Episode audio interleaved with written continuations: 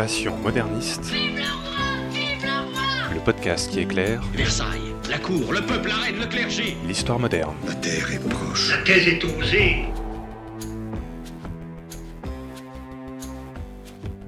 Bonjour à toutes et à tous.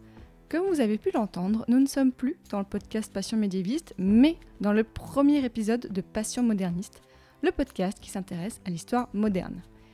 Et pour ceux qui l'ont un petit peu oublié, l'histoire moderne, en tout cas en Europe occidentale, va du début du XVIe siècle au début du XIXe siècle, en gros de la Renaissance jusqu'à la Révolution française. Et oui, j'ai décidé que le Moyen Âge ne suffisait pas, que j'avais envie de vous faire entendre les personnes qui étudient les autres périodes de l'histoire avec plein de choses intéressantes à raconter. Il y a des gens que, que ça intéresse ce... Personne? Pour inaugurer ce nouveau podcast, je reçois aujourd'hui Sophie Platecki. Bonjour Sophie. Salut Fanny Sophie, tu viens donc de Thionville et aujourd'hui tu viens nous parler d'un mariage, mais pas n'importe lequel, celui entre Gaston, duc d'Orléans, et Marguerite de Lorraine, qui a eu lieu au XVIIe siècle. Tu as étudié ce mariage pendant ton master de deuxième année à l'Université de Lorraine et tu as rendu ton mémoire en juin 2017. Déjà, une première question vraiment pour introduire, parce que c'est le premier épisode donc je pense que c'est nécessaire. Pourquoi tu as choisi d'étudier l'histoire moderne? Qu'est-ce qui t'attire particulièrement dans cette période?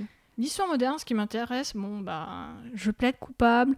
Les châteaux, les, les rois, les reines et tout ça, c'est.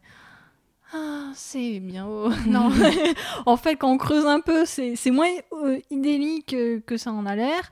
Mais je me suis dit, pourquoi pas après tout hein, C'était pas mal l'histoire euh, moderne. Et euh, pour la petite anecdote, j'aurais pu passer dans Passion médiéviste parce que euh, l'histoire au Moyen-Âge, ça m'intéresse aussi. Et mon sujet de master, j'aurais bien aimé travailler sur la cathédrale de Metz. Comme ben, je suis Thionville, les Metz c'est à côté. Mais en fait, je me suis rendu compte avant de d'étudier plus en détail que les archives ecclésiastiques étaient peut-être en latin. Et euh, vu comme j'ai déjà du mal en, anglais, en anglais, le latin, je me suis dit, ouais, non, je vais pas me compliquer la vie, euh, mais euh, tout ce qui est les monuments architecturaux, euh, ça, me, ça me fascine aussi, quoi. Donc je me suis dit, allez, histoire moderne, c'est bien aussi. Et tu vas nous parler aujourd'hui d'un personnage donc, que tu as étudié pendant ton master, Gaston, duc d'Orléans. Qui c'était ce Gaston? Alors, déjà, Gaston, euh, c'est le frère de Louis XIII et donc le fils de Henri IV. C'est ben, c'est son frère cadet. Et vu comme Louis XIII et son épouse Anne d'Autriche mettent énormément de temps à avoir Louis XIV, il n'est qu'après 20 quasiment 20 ans de mariage, c'est lui qui est l'héritier du trône. Mais pour la plupart des gens, Gaston d'Orléans le retient surtout pour son rôle dans la Fronde, où il est rebelle face à l'autorité royale représentée par Anne d'Autriche, sa belle-sœur, Mazarin et Louis XIV. Mais moi, j'étudie cette période où il est l'héritier du trône. Et pourquoi tu as choisi de l'étudier lui en particulier? Comment dire? En fait, ça part plutôt d'un événement qui a été mentionné lors de, l'un de mes cours en, deuxième année de licence, avec ce- celle qui est devenue ma directrice de mémoire. C'était un cours sur l'histoire de la Lorraine. Cette euh, professeure était justement spécialiste de, de l'histoire euh, régionale. Elle s'appelle comment? Anne Mota. En fait, euh, l'histoire de la Lorraine, c'est un État indépendant jusqu'au XVIIIe siècle. Donc forcément, il y a eu tout un tas de péripéties. Et quand on a commencé à parler de l'histoire ducale de la Lorraine, au XVIIe siècle, il y a eu un moment, Gaston d'Orléans a choisi de se marier secrètement avec, euh, avec la sœur du duc de Lorraine. Et là, je me suis dit à ce moment-là, mais pourquoi on parle de ce mariage? J'ai eu envie de creuser le sujet et depuis, je me suis rendu compte que Gaston d'Orléans, c'était euh, quelqu'un de très sous-estimé parce qu'il a une image très négative depuis le 19e siècle. Mais ce mariage secret, bon, tu vas nous en parler tout à l'heure, mais il n'avait pas été étudié avant? Il a été étudié, mais le dernier travail qui a été fait, il date de 1926. Ah oui Du coup, il y a eu énormément de choses qui sont été faites en recherche depuis. J'ai mis à jour le, le sujet avec la nouvelle représentation de Gaston d'Orléans. Parce que dans les années 50, Georges de Temps a sorti une, bi- une biographie de, de Gaston d'Orléans et qui a montré que en fait Gaston d'Orléans, oui, c'était un comploteur, on peut pas le faire, mais c'était pas que un comploteur. Là, on voit dans ce que tu dis qu'en fait, il faut jamais prendre l'histoire pour acquise, dans le sens où on peut toujours réétudier un sujet avec un œil nouveau. On peut toujours réétudier un sujet, surtout Moi, je prends l'ex- l'exemple de Gaston d'Orléans, puisque forcément, c'est le sujet que je connais. Surtout, à partir d'un moment, la recherche n'est jamais figée. Donc, euh, forcément, quand il y a de nouveaux acquis, c'est toujours bien de remettre à jour certaines connaissances. Avant qu'on parle précisément de ce fameux mariage Mhm. secret, est-ce que tu peux, tu as commencé à nous le dire tout à l'heure, Ouais. mais nous replacer un petit peu le contexte politique Alors attention les auditeurs, là c'est le moment où il faut un tout petit peu s'accrocher. Attention, je vais essayer de faire simple. Alors, on va partir déjà au niveau de l'Europe. En Europe, dans la première moitié du XVIIe siècle, il y a ce qu'on appelle la guerre de 30 ans. Pour faire très simple, parce que c'est un conflit très compliqué, dans l'Empire, il y a des affrontements entre catholiques et protestants. À cela, il y a d'autres puissances, comme la France, qui vont prendre parti pour l'un et pour l'autre en fonction des intérêts géopolitiques euh, du moment. Les Français vont soutenir les- plus ou moins les protestants parce que ça, ça tombe bien, oui, non mais c'est... C'est pas logique du tout. Non, mais le roi de France est connu pour distinguer euh, le fait que lui, il est chrétien, il va péter la gueule aux, aux protestants dans son royaume, mais à l'étranger, il n'a pas de problème à s'associer avec, euh, le, avec les Turcs qui sont musulmans, les Suédois qui sont protestants, si ça peut embêter les Habsbourg, l'autre grande famille rivale à, à cette époque. À cette époque, qui est le roi? Le roi à l'époque, c'est Louis XIII. Il est monté sur le trône suite à l'assassinat de son père, Henri IV, en 1610 par Ravaillac. Il se passe un certain temps, il est trop jeune, il y a une régence qui est assurée par sa mère, Marie de Médicis, il reprend le pouvoir. Bref, on arrive dans les années 1620 et en 1624, il prend comme principal ministre un certain Armand Jean du Plessis de Richelieu, cardinal de Richelieu. En Lorraine, ce qui se passe, c'est que déjà, il faut savoir que la Lorraine, comme je l'ai dit précédemment, est indépendante de la France, mais entretient des liens particuliers en raison de sa position géographique. La Lorraine, en fait, est entre la France et le Saint-Empire. Donc, c'est-à-dire que par sa position, elle peut être euh, soit elle peut jouer sur la politique entre les, entre les deux puissances. Mais traditionnellement, depuis le début de l'époque moderne, c'est un peu compliqué au niveau territorial en Lorraine, mais c'est entre France et Empire, donc c'est mieux que le duc de Lorraine soit neutre dans cette histoire. Mais il n'a pas été totalement neutre, puisque dans les guerres de religion, les, ducs de Lorraine se sont alliés aux catholiques euh, français, puisque les Guises, ce sont des cousins aux ducs de Lorraine, donc ils sont très catholiques et tout ça. Dans ce contexte de très grande religiosité, il y a un duc de Lorraine qui va mourir en 1624, qui s'appelle Henri II. Mais le souci, c'est que Henri II n'a que deux filles. En Lorraine, la succession par féminine fonctionne. Mais le frère au duc défunt, il a un fils, enfin cette branche-là, souhaite récupérer la couronne ducale. Donc, il a un fils qui s'appelle Charles IV, qui a été marié à la, à la fille aînée du duc Henri II. Donc ils étaient mariés entre cousins. Ouais, ils se sont mariés entre cousins, comme euh, c'est la norme à l'époque, pour éviter justement un conflit, fami- un conflit familial qui allait risquer d'arriver. Mais un an après le décès du duc Henri II, qui avait dit que le pouvoir serait dû à, la euh, à sa fille aînée, Charles, le, qui il s'appelle comme ça, il va jarter son épouse du trône ducal, il va l'écarter du pouvoir en faisant, en instaurant la- ce qu'on appelle en France la, la loi salique, et il va avoir des soucis familiaux. En gros, c'était avant, donc comme tu le disais, Ouais. la f- une femme pouvait Oui. avoir le rôle de. Oui, une il pouvait femme. être duchesse en son nom propre comme Anne de Bretagne. Et en fait, ce, ce goujat, Charles, a décidé que non, il allait imposer le patriarcat Oui, et faire en sorte. Oh là là, non, mais c'est très très très anachronique, je suis désolée. Mais faire en sorte que non, c'était Oui. les, les garçons qui devaient hériter du pouvoir. C'est ça, il y a une magouille juridique qui fait que Charles, devenu Charles IV de Lorraine, devient seul duc en son nom. Donc du coup, ce qui fait que Charles IV, il est seul duc en Lorraine. Mais le souci, c'est que euh, Charles, il va pas poursuivre la politique de neutralité entre la France et l'Empire, et il va choisir l'empereur plutôt que la France. Et ça va pas être du goût de Louis XIII et de Richelieu, comme on peut voir dans la suite.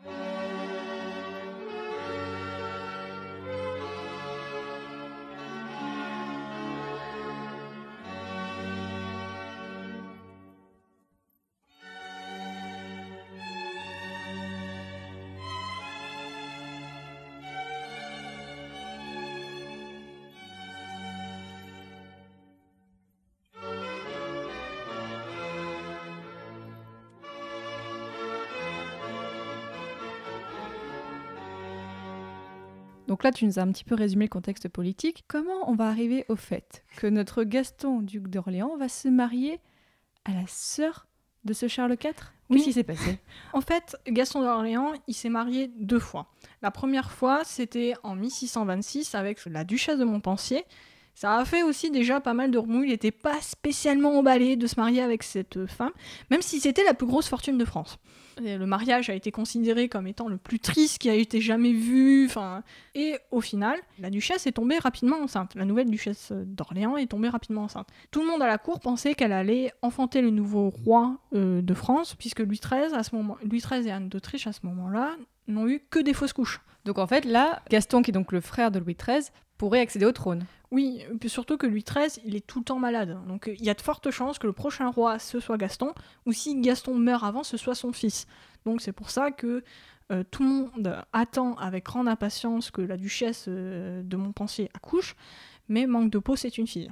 Et en France, on n'accepte pas les reines et tout ça. Donc, ouais, et euh, la duchesse de Montpensier meurt quelques jours après la naissance de la fille, qui est connue sous le nom, dans l'histoire sous le nom de la Grande Mademoiselle. Gaston, bizarrement, il est très triste, mais ben, il a beau être triste, il est l'héritier du trône et il faut assurer euh, la descendance. Et on va devoir le remarier.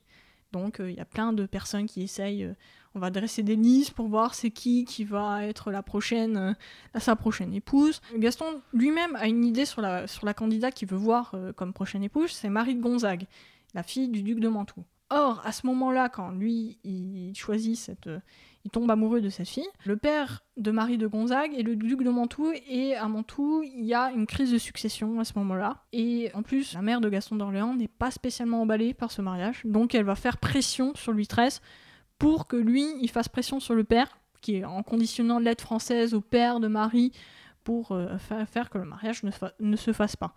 Et Gaston d'Orléans, vexé, mais pas que pour uniquement pour cette raison, il va partir en 1629 en, pro- euh, en guise de protestation en Lorraine, qui est un État indépendant. Un ennemi de la France à cette époque-là. Pas encore. Il y a des relations. On sait qu'il y a un truc qui va pas euh, en Lorraine, mais pour le moment, c'est pas l'ennemi déclaré. C'est bien. Il est parti à l'étranger, mais il n'est pas parti chez l'empereur ou Mais il boude? Il est parti bouder en Lorraine. La France est quand même embêtée d'avoir son héritier euh, Lorraine, donc il y a des négociations à la fin de l'année 1629, et il va rentrer en 1630 en France. Mais en 1630, à la fin de l'année, en novembre, il y a ce qu'on appelle la journée des dupes, c'est-à-dire que Richelieu, il devient surpuissant à la cour. Et après un temps de latence, il va rentrer en opposition politique face à Richelieu, qui était opposé à ce moment-là à sa mère. Gaston d'Orléans, il va prendre le parti de sa mère, et outré euh, par rapport à au- ce que Marie de Médicis, à ce moment-là, elle se retrouve enfermée, il va de nouveau repartir en Lorraine.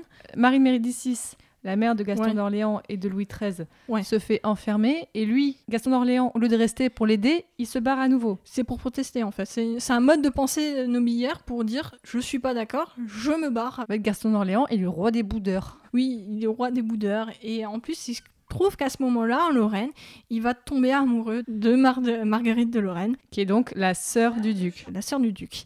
Dans le conflit que je parlais précédemment en Lorraine, la France va prendre parti pour les filles qui ont été euh, écartées de la succession. Et euh, ça n'intéresse pas du tout les Français, c'est-à-dire euh, Louis XIII et Richelieu, que Gaston d'Orléans se marie avec euh, La sœur de l'usurpateur, en Ouais, fait. plus ou moins, c'est ça.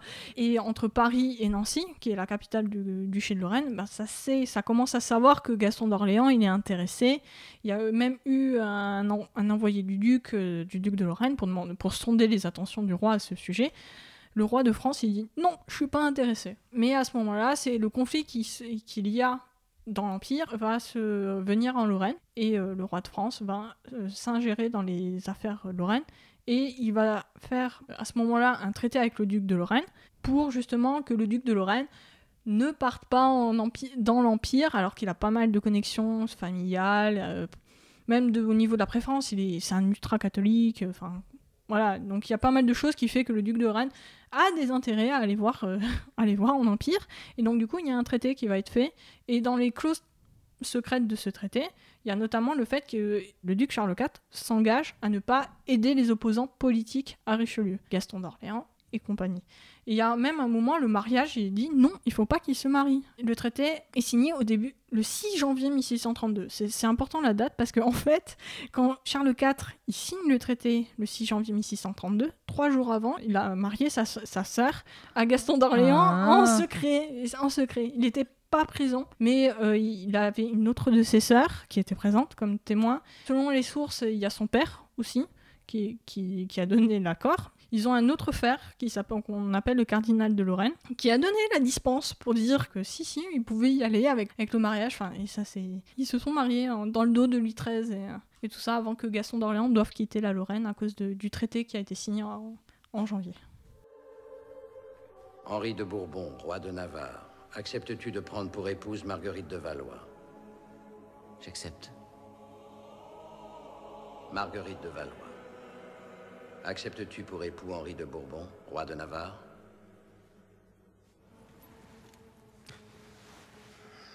Marguerite de Valois, acceptes-tu pour... Au nom du Père, au nom du Fils et au nom de la Sainte Église, je vous déclare mari et femme. Alors moi, personnellement, quand je pense mariage à l'époque moderne, je pense au fameux mariage entre le futur Henri IV et Marguerite de Valois, petite-fille de François Ier en 1572, qui est connue parce que cinq jours plus tard a eu lieu la Saint-Barthélemy, où des milliers de protestants ont été tués, et on vient d'entendre un extrait du film La Reine Margot, qui met plus ou moins fidèlement en scène cet événement. Mais on y reviendra peut-être dans un autre épisode. Bref, quelles sont les comparaisons qu'on peut faire entre ces deux mariages, notamment du point de vue politique Est-ce qu'ils ont été aussi importants et déterminants pour la suite de l'histoire? Oui, clairement. Bon, après, j'ai peut-être un, point de vue biaisé concernant Gaston d'Orléans, parce que voilà, j'ai travaillé dessus. Mais euh, oui, clairement, euh, tous les mariages princiers ont des enjeux politiques qu'on ne peut pas ignorer. Dans le cas de Henri IV et de, et de Marguerite de Valois, c'était censé promouvoir la paix entre catholiques et protestants. Bon, c'est un peu loupé, mais euh, c'est pas grave. Marguerite de Lorraine et Gaston d'Orléans sont mariés, bon, ils s'aiment, c'est avéré qu'ils s'aiment. hein. Il y a des témoignages euh, qui prouvent que justement ils, se- sont aimés. Plus que leur amour, c'est- ce mariage est politique puisque la dot de Marguerite de Lorraine va financer l'opposition royale que Gaston euh, d'Orléans entend mener. Euh, il s'est marié, mais il va profiter de l'argent de, de son épouse pour aller euh, embêter son frangin et le cardinal de Richelieu. Parce que même si c'est un mariage secret et donc fait dans le dos de Louis XIII, il s'est quand même passé comme un mariage normal. Il y a eu une dot, il y a eu une cérémonie et tout ça. Oui, oui, enfin, au point de vue de la dot, il y a eu un contrat de mariage, il y a eu un contrat de mariage qui spécifiait euh, comment ça se passait, comment on allait faire pour le douaire, de si Marguerite mourait avant, si, si c'était elle qui mourait avant, qu'est-ce que les enfants ils auraient, euh, que, comment la dot euh, et tout ça. Il y a le contrat de mariage se trouve en microfilm aux archives euh, à Nancy. Donc euh, j'ai pu, le- pu le constater. Il y a même eu au passage des erreurs de re- retranscription euh, au XVIIIe siècle que j'ai pu voir. Sur certains aspects, le mariage de Gaston d'Orléans est un mariage classique. Il y a eu une enfin il y a eu un échange de consentement et tout ça. Cependant, vu comme c'est un mariage secret, forcément il n'y a pas eu la- il n'y a pas eu de publication de ban. La dispense a été donnée par le frère de, Margue- de Marguerite. Donc ça a été fait un peu. Ouais, on a, il n'y a pas eu d'annonce officielle en non, fait. il n'y a pas eu d'annonce officielle. En différence, euh, ce qu'il y a aussi, c'est que euh, le roi de France n'a pas donné son consentement et par la suite, ça va poser problème. Puisque on considère en France, à cette époque-là, que la famille royale a un droit particulier par rapport au commun des mortels. Et euh, même pour les mariages, c'est le roi de France, même si c'est pas le plus âgé des hommes, de la famille ou quoi que ce soit, qui doit donner son consentement. Or, à ce moment-là, Louis XIII n'a pas donné son consentement. C'est Marie de Médicis qui a fait transmettre son consentement à Gaston d'Orléans. Ah. D'Orléans, c'est- c'est- c'est- ça peut être considéré en fait le geste de Marie de Médicis comme un, acte de trahison, puisque Contre elle- son fils. Ouais, contre son fils aîné, le roi. C'est pour ça que c'est pas le, c'est un mariage. Quand la cour de France va l'apprendre à l'automne, puisqu'il y a eu un, à ce moment-là, il y a eu euh, Gaston d'Orléans qui a échoué dans sa révolte et tout, qui va l'apprendre, mais euh, Louis XIII va être outré parce que c'est, il va contre son autorité royale. Alors que justement, on est dans une période où le pouvoir royal se renforce. On est dans la construction euh, absolutiste. Louis XIV, c'est l'archétype du monarque absolu, mais euh, ça s'est construit avant. Son père, euh, Louis XIII, a, a été un monarque absolu aussi. Et il entendait aussi être monarque absolu dans la cellule familiale de la famille royale. Et donc, quand Louis XIII a été au courant de ce mariage secret, qu'est-ce qui s'est passé ensuite? J'avais illustré sur Twitter il y a quelque temps, en fait, avec un gif où il crie Non Non Dieu Non À mon avis, je pense que ça a dû à peu près avoir euh, des cris hurlants euh, au Louvre, puisque la cour était au, vivait au Louvre à ce moment-là. Et euh, il va entamer une procédure de divorce. Parce que, il va, enfin, pas de divorce, mais d'annulation de mariage plutôt. Oui, c'est annulation. Et, mais il va falloir déjà prouver que le mariage a été fait, puisqu'il a eu l'information, mais il faut confirmer. C'est pas tout à fait sûr. Donc, euh, il y a d'autres trucs qui se passent en Lorraine à ce moment-là, comme le, le, duc de Lorraine, il commence vraiment à pencher du côté de l'Empire, donc euh, il va y aller. Y a, et en 1633, donc l'année suivante, il y a un siège à Nancy. Et dans les négociations, qui sont menées par le frère du duc et de Marguerite, le cardinal, il va dire que si si le mariage a été euh, a bien été fait et donc du coup à ce moment-là l'impératif pour le roi de France ça va être euh, de prendre Marguerite de Lorraine pour justement que, faire pression pour qu'elle reconnaisse son mariage comme nul. Donc forcément les Lorrains ils sont au courant qu'ils vont avoir besoin de Marguerite, surtout que le frère il est en charge des négociations. Et à ce moment-là, il va prendre Marguerite va s'enfuir de Nancy, euh, qui est assiégée à ce moment-là. Elle va se cacher dans le carrosse de son frère, qui est muni de passeport diplomatique, donc il peut traverser les lignes. Elle est déguisée en homme. Elle va chevaucher pendant 16 heures pour aller à Thionville, en espérant, en s'allumant entre les, entre les troupes françaises pour éviter de, de se retrouver, puisque Thionville, à cette époque, n'est pas, n'est pas française, hein, n'est pas Lorraine, c'est, une terre plus ou moins une terre d'empire pour simplifier. Et donc du coup, elle va aller rejoindre son mari qui se trouve à ce moment-là en exil en empire. Donc elle va passer par Thionville et euh, forcément le cardinal de Lorraine va se mouiller littéralement pour faire sortir sa sœur pour euh, garantir, pour maintenir ce mariage. Sa, belle-fille, la duchesse de Montpensier, la grande mademoiselle, a écrit des mémoires et raconté que euh, justement personne c'était incroyable que ce que Marguerite avait fait, ça en parlait encore à l'époque sous Louis XIV, que ce que Marguerite avait fait, c'était un peu waouh, qu'est-ce qu'elle a fait Qu'est-ce qu'elle a, a fait Donc, Du coup, bah, vu que Marguerite n'est plus là, Gaston d'Orléans, on ne peut plus faire pression sur lui. On va faire un procès au Parlement de Paris où on va dire que en fait Gaston d'Orléans n'était pas libre de son consentement quand il a fait son mariage, puisqu'il était sous rap. Euh, il a été enlevé par la famille ducale. Là, il y a vraiment une déformation de l'histoire par le procès. Oui, puisque Gaston d'Orléans, en fait, il était libre. Il a été libre de ça. Oui, tu l'as dit, il était amoureux et tout ça. Oui, il, voulait faire son mariage, d'autant plus que quand il y a le procès, donc on est en 1634, quand il y a le procès, il va se remarier publiquement en présence de tous les grands euh, de Bruxelles et tout ça. C'est vraiment, on ne pourra plus dire que c'est un mariage secret. Et il va avoir un, tout un débat en théologique en plus pour savoir si son mariage est quand même valide ou non. Et donc du coup, ça n'est à ce moment-là. Mais euh, le, vu comme le Parlement de Paris est aux ordres du roi, il va déclarer l'annulation du mariage pour cause de rapt à la famille royale. Et finalement, comment ça va se finir? Bah en fait, Gaston d'Orléans, entre-temps, il va rentrer d'exil, puisque ça commence encore un peu plus à craindre au niveau diplomatique. Il y a pas mal de trucs qui se passent dans le cadre euh, en Empire, et donc du coup, il comprend que c'est un peu craignos de rester là-bas. Il va partir, il va rentrer en France, et il laisse Marguerite au passage à l'étranger. L'une des conditions de son retour en France, c'est qu'il va accepter d'annuler son mariage. Mais il a pris ses précautions, il a envoyé une lettre au pape pour dire que tout ce qu'on va me forcer à faire par rapport à mon mariage quand je serai en France, ce sera faux. Il est dingue ce Gaston d'Orléans. oui, surtout qu'en plus ça va enquiquiner euh, Louis XIII et le cardinal, puisqu'il voulait simplement en faire une affaire franco-française, mais Gaston d'Orléans, il a demandé l'aide au pape.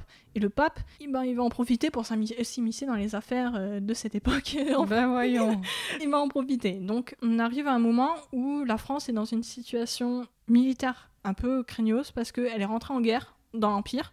Et donc du coup, Gaston d'Orléans, il doit, il doit se tenir tranquille pour le pouvoir royal parce que c'est la situation est, un peu, c'est un peu compliqué pour le pouvoir royal. Donc du coup, Louis XIII va faire un accord avec Gaston d'Orléans en 1637 qui dit que ok, tu peux te marier librement et tout, mais euh, enfin librement, mais ça ouvre la voie à la possibilité d'un mariage avec Marguerite de Lorraine.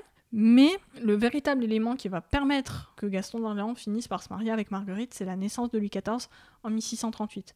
Puisque la succession royale est assurée par un, par un fils, un dauphin en l'occurrence. Et donc du coup, Gaston d'Orléans n'est plus l'héritier. Il va même régresser encore puisque Louis XIV, il a un frère qui naît en 1640, il n'est plus que le troisième. Le trône est assuré de rester dans la famille de France. Gaston d'Orléans appartient lui-même à la famille de France, mais vu comme il était un opposant politique, s'il me prenait le trône, c'était sûr qu'il y allait avoir un total changement politique.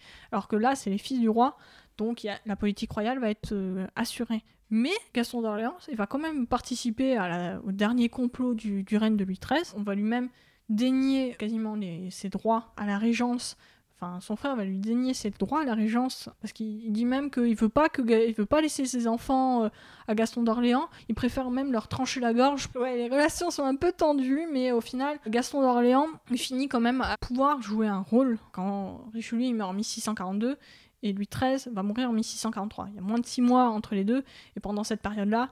Louis XIII va mettre de l'eau dans son vin pour euh, neutraliser. C'est pas l'amour fou, mais il va faire quand même euh, du compromis euh, dans ce, dans ce cas-là.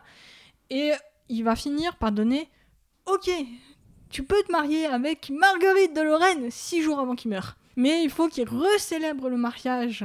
Donc un troisième mariage. Il s'est marié trois fois avec Marguerite de Lorraine. Une première fois secrètement en janvier 1632, une deuxième fois pour dire que si, si, le mariage était bon en 1634, et il se remarie après la mort de Louis XIII. Gaston d'Orléans a accepté de, le- euh, de se remarier une troisième fois, mais il a demandé à, à l'archevêque de Paris, qui les a remariés, de dire tant que besoin que soit. En gros, C'est fait, c'est fait. On arrête de. oui, d'ailleurs, Marguerite de Lorraine, quand elle a su qu'elle devait se remarier encore une fois avec Gaston d'Orléans, elle a failli faire un demi-tour euh, et rester en exil avant de rentrer en France. Parce que est-ce que à chaque mariage, il fallait qu'elle paye une dot ou pas? Non, non, non, Ah, il ouf. y avait qu'u- qu'une seule dot, mais en fait, c'était dénier le fait qu'elle était mariée devant, mariée devant Dieu. Le mariage, c'est un sacrement. Et ils avaient eu des enfants entre temps ou pas? Non, ils n'ont pas eu d'enfants, mais ça a été euh, quand elle a, parce que c'est Marguerite de Lorraine qui s'est chargée de contacter le pape. Elle a elle-même dit que si si ils ont vécu comme hommes et femmes au début janvier 1632. On a bien fait la chose, quoi. Ouais, on a bien fait, ils ont bien fait la chose.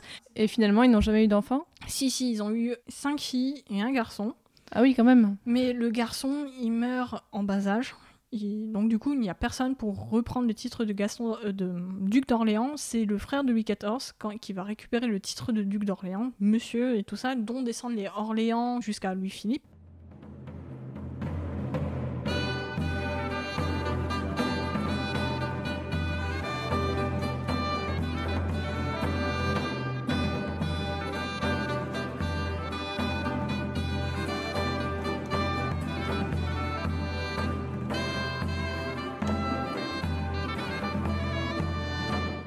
Sophie, tu as fini ton master, donc comme je disais l'année dernière.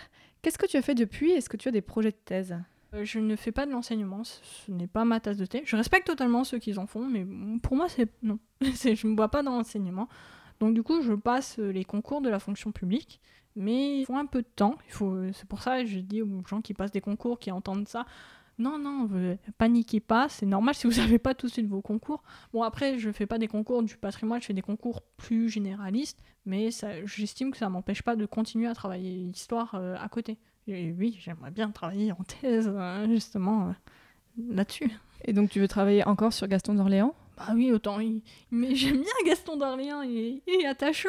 Il est attachant. Je trouve qu'il est très très intéressant comme personnage. Parce que, en fait, quand on creuse, dit comme ça, on a l'impression que c'est, euh, comme tu as dit, c'était le roi des boudeurs, il fait toujours dans les complots et tout. Mais en fait, quand on creuse un peu, c'est pas tant que ça. C'est Jean-Marie Constant, l'historien, qui a prouvé que Gaston d'Orléans avait un projet politique qu'il voulait faire, mais qu'il avait un certain nombre de points de vue Gaston d'Orléans qui rejoignaient son frère et Richelieu. C'est pour ça qu'ils sont pas totalement, euh, ils se sont pas totalement étripés en- entre eux. Et donc, toi, ta thèse consisterait à un petit peu, comme tu le disais tout à l'heure, déjà réactualiser ça en général Ou est-ce qu'il y a d'autres pistes qui n'ont pas vraiment été étudiées que tu voudrais euh, voir? Tout ce qui est de la partie quand lui il est héritier présomptif, oui, ça m'intéresse puisque la plupart des travaux que j'ai pu voir, c'était beaucoup centré sur la fronde quand il est lieutenant général du royaume, c'est-à-dire qu'il dirige les armées royales. Mais euh, oui, moi c'est cette période-là quand il est héritier présomptif du trône qui m'intéresse vraiment parce que il n'y a pas des masses d'héritiers présomptifs qui vont aller bouder en, Lorraine qui était indépendante. Euh, C'est vraiment cette partie-là de la vie de Gaston d'Orléans qui m'intéresse. Et euh, il y a eu une thèse qui a été soutenue il n'y a pas si longtemps que ça, qui a été publiée en 2013 par Pierre Gatulle et lui il s'était intéressé au mécénat de Gaston d'Orléans. Il y a eu une exposition à Blois l'année dernière justement par rapport à ça, euh, parce que Gaston d'Orléans a, vécu à Blois en exil à la fin de sa vie. d'Orléans, ça fait partie de ces personnages qu'on connaît, mais en fait non. Alors, pour finir cet épisode, on- je garde les habitudes de patient médiéviste, hein, désolé. Mais je voudrais te demander, Sophie, quels conseils on t'a donné au début de tes études que tu souhaiterais transmettre aux personnes qui voudraient commencer des études en histoire moderne? C'est pas vraiment un conseil qu'on m'a donné, c'est plus par rapport à l'habitude que j'ai eue. C'est euh, si vous sentez que le sujet ne vous intéresse pas, dites-le. Dites-le, ne cherchez pas pendant 30 000 ans à trouver l'inspiration ou attendre que ça va pas. Les années scolaires sont courtes, euh, surtout qu'en plus on est maintenant il y a quasiment tout le temps que des cours euh, et tout. Vous n'avez pas le temps à, passer sur un sujet qui vous intéresse pas et surtout euh, si le sujet vous intéresse pas, vous allez finir par décrocher hein, tout simplement, à être dégoûté de la recherche. Et euh, si aussi vous avez envie de travailler, je sais pas, sur un sujet qui vous semble improbable ou même pas sur la France, parce que moi j'ai eu de la chance, mon sujet a fait que euh, j'ai travaillé sur l'histoire de France, alors que quand on est en province, on essaye plutôt de faire des histoires locales et tout ça. Parce que moi à la base, été intéressée pour travailler sur l'histoire de la Lorraine, mais au final j'ai fini sur l'histoire de France à cause du mariage. Mais euh, si vous voulez travailler sur l'histoire de l'Espagne, l'histoire du Luxembourg, l'histoire de la Belgique ou l'histoire de l'Angleterre, mais faites-vous plaisir. Et si on vous dit quelque chose, mais euh, dites-leur euh, mais dites-leur que vous pouvez vous faites ce que vous voulez. Après oui c'est sûr moi j'ai eu de la chance j'ai pu choisir mon sujet. Je suis consciente de la chance que j'ai. Mais il y a d'autres profs hein, il y a d'autres professeurs. Si, euh, si vous si sujet qu'on vous impose c'est pas hein, pas celui qui vous emballe le plus hein, allez voir ailleurs il y a suffisamment de sujets en recherche pour pouvoir travailler sur tout ce que vous voulez